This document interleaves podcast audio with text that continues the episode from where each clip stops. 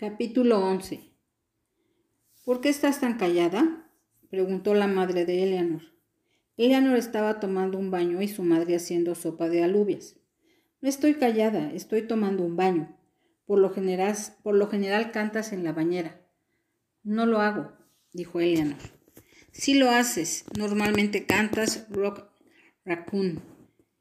Dios, bien, gracias por decírmelo. No lo haré más. Dios. Eleanor se vistió rápidamente y trató de apresurarse para pasar, para pasar a su madre. Su madre la agarró por las muñecas. Me gusta oírte cantar, dijo ella.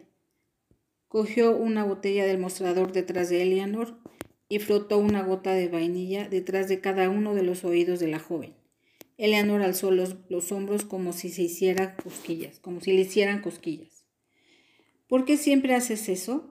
Huelo como una muñeca de tarta de fresa. Lo hago, dijo su madre, porque es más barato que el perfume, pero huele igual de bien. Entonces se frotó un poco de vainilla detrás de sus oídos y se rió. Eleanor se echó a reír con ella y se quedó ahí durante unos segundos sonriente. Su madre llevaba pantalones vaqueros viejos y una camiseta, y llevaba el pelo recogido en una cola de caballo. Se veía casi como siempre. Había una foto de ella en una de las fiestas de cumpleaños de, de Messi recogiendo los conos de helado, como, con una cola de caballo como esa.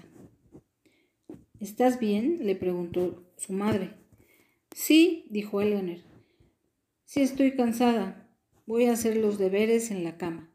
Su madre parecía saber que algo estaba mal, pero no insistió solía hacer que Eleanor se lo contara todo. ¿Qué está pasando? dijo, decía dándole palmadas en la parte superior de la cabeza a Eleanor. ¿Te estás enloqueciendo? Su madre no había dicho nada de eso desde que Eleanor se había trasladado a casa. Parecía que se había dado cuenta de que había perdido su derecho a darle de palmadas.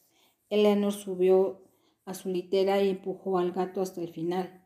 No tenía nada que leer, nada nuevo, de cualquier manera. Había dejado de llevarle cómics. ¿Por qué había él siquiera comenzado? Ella pasó sus dedos sobre los títulos de, los las em-, embarazosas canciones. This Coming Man and Who Soon Is Now en su libro de matemáticas quería garabatearlo, pero probablemente él se, se daría cuenta y se pondría todo prepotente. Eleanor estaba realmente cansada. No era mentira. Se había quedado despierta leyendo casi todas las noches.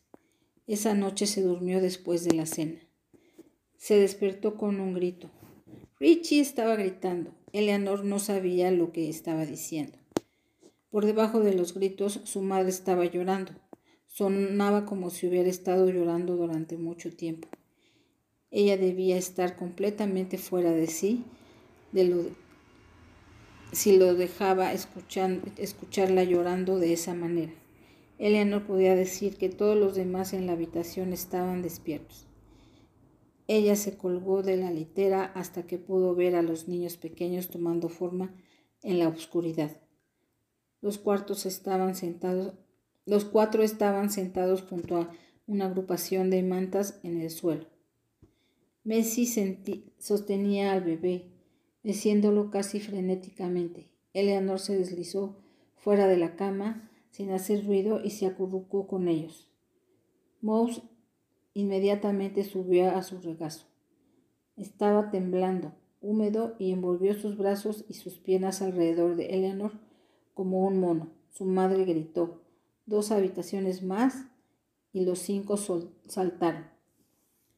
Si esto hubiera ocurrido hacía dos veranos, Eleanor había corrido y golpeado su puerta.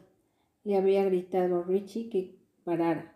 Había llamado, habría llamado al 911 como mínimo, pero ahora le parecía algo que, que haría un niño o un tonto.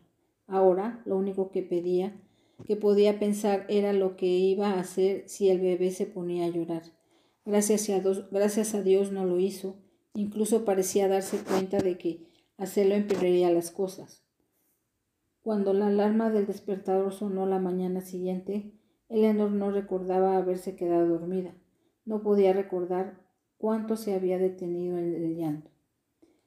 El horrible pensamiento le vino a la cabeza y se levantó tropezando con los niños.